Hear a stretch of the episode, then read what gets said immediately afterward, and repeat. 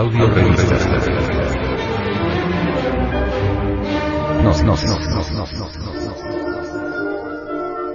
Edición 201, febrero del 2011.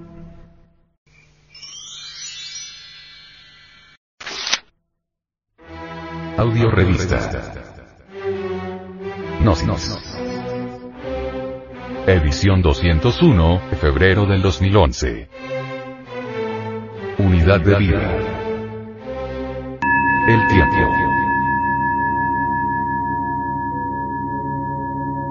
Sobre este factor tiempo, el venerable maestro, Samael Aumeor, dice. Si observamos atentamente cualquier cosa de este mundo mayábico en que vivimos, una mesa, por ejemplo, descubrimos con místico asombro, tres aspectos perfectamente definidos. Largo, ancho y alto. Empero, es evidente que en la mesa de nuestro ejemplo concreto, existe además un cuarto factor específico totalmente definido. Quiero referirme al concepto tiempo. ¿Cuánto tiempo ha que el humilde carpintero fabricó la brillante mesa?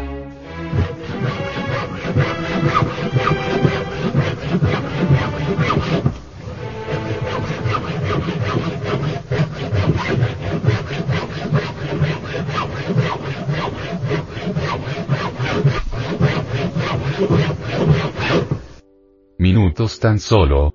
Horas tal vez. Meses. Años.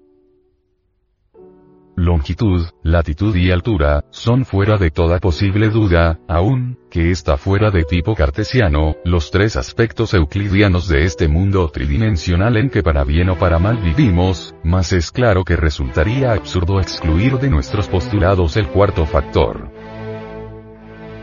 El tiempo en sí mismo considerado como cuarta dimensión contiene intrínsecamente dos propiedades fundamentales. La temporal y la espacial. Es positivo, auténtico, indudable que el aspecto cronométrico de la vida, viene a ser únicamente la inestable superficie del fondo espacial. Años antes de que el sabio Einstein hubiera sorprendido al mundo con su famosa teoría de la relatividad, cualquier hombre culto concebía el factor tiempo como una línea recta. Hoy en día, cualquier intelectual acepta que el citado factor es curvo. Empero es obvio que en este siglo XXI todavía hay gentes que piensan con mente medieval. Grandes intelectuales modernos, utopistas por naturaleza, fantasean a lo lindo que la eternidad es una línea recta, tiempo prolongado en forma infinita. El gnosticismo revolucionario enseña dialécticamente que la eternidad en sí misma nada tiene que ver con el concepto tiempo.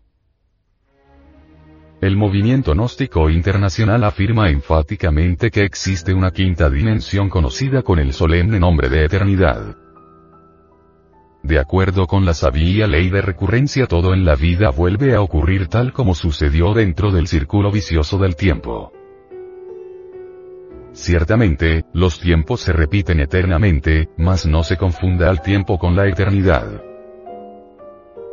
Dentro del eterno ahora de la gran vida, existe incesante repetición de acontecimientos y tiempos. La curva del tiempo gira dentro del círculo perfecto de la eternidad, pero es claro que estas dos ruedas son diferentes. Eso que está más allá de los dos círculos misteriosos es la sexta dimensión y el fundamento vivo de cualquier cosmogénesis, debemos buscarlo en la región cero desconocida. Como quiera que ya el sabio Einstein demostró matemáticamente la relatividad del tiempo, podemos enfatizar la idea de que el absoluto inmanifestado, el cuarto factor de nuestro mundo tridimensional, no tiene existencia. Antes de que el flamígero corazón del sistema solar de Ors en el cual vivimos, nos movemos y tenemos nuestro ser, comenzara a palpitar intensamente después del gran pralaya, noche cósmica, el tiempo no existía, pues yacía dormido entre el seno profundo del espacio abstracto absoluto. Si al final del Mahambantara, día cósmico, las siete dimensiones básicas del universo quedan reducidas a un simple punto que se pierde como una gota entre el gran océano, es evidente que entonces el tiempo deja de existir. los mundos como los hombres, los animales y las plantas, nacen, crecen, envejecen y mueren. Todo lo que alienta bajo el sol tiene un periodo de tiempo definido. La unidad de vida para cualquier criatura que vive, equivale de hecho y por derecho propio a cada latido de su corazón.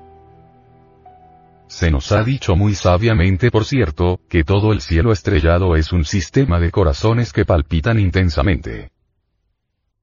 Es evidente que cada palpitación de los mundos se realiza cada 27.000 años.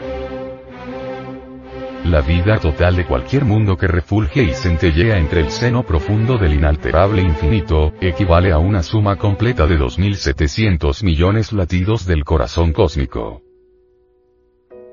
El humilde insecto que solo vive una tarde de verano vive tanto en verdad como un hombre o un mundo pero en forma más rápida. Escrito está con ascuas de fuego ardiente, que el número de latidos cardíacos para bestias, hombres y mundos, siempre es el mismo en forma ya más rápida o más lenta. El tiempo es demasiado relativo y por el escenario del mundo van pasando muchos actores que cargan con su propio cronómetro. Existen además cálculos secretos y tiempo esotérico, eso lo sabe cualquier adepto. El tiempo en sí mismo es la cuarta dimensión, eso es ostensible.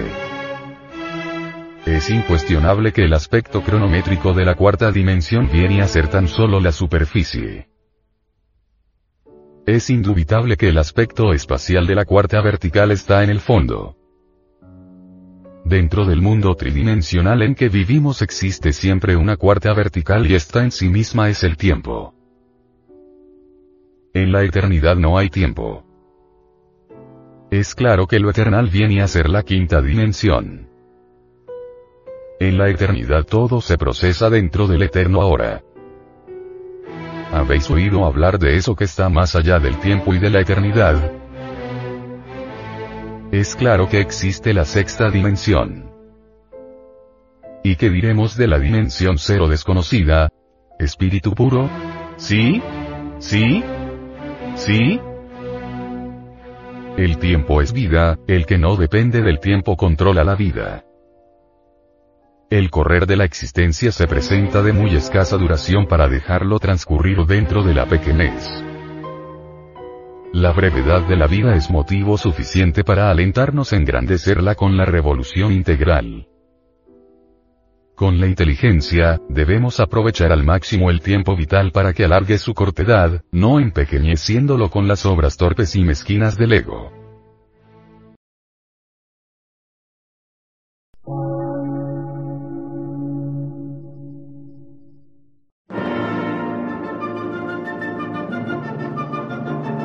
Emisora, gnóstica, transmundial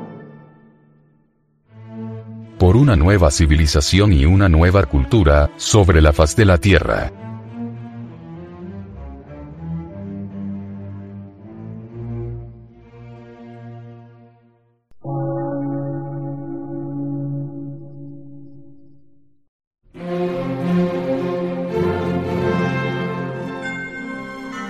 Medio de radiodifusión científico, artístico, místico y filosófico.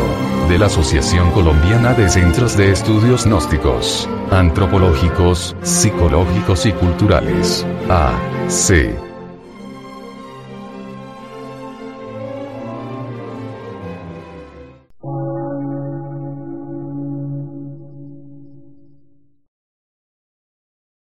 Lectura en movimiento. Difusión sin fronteras.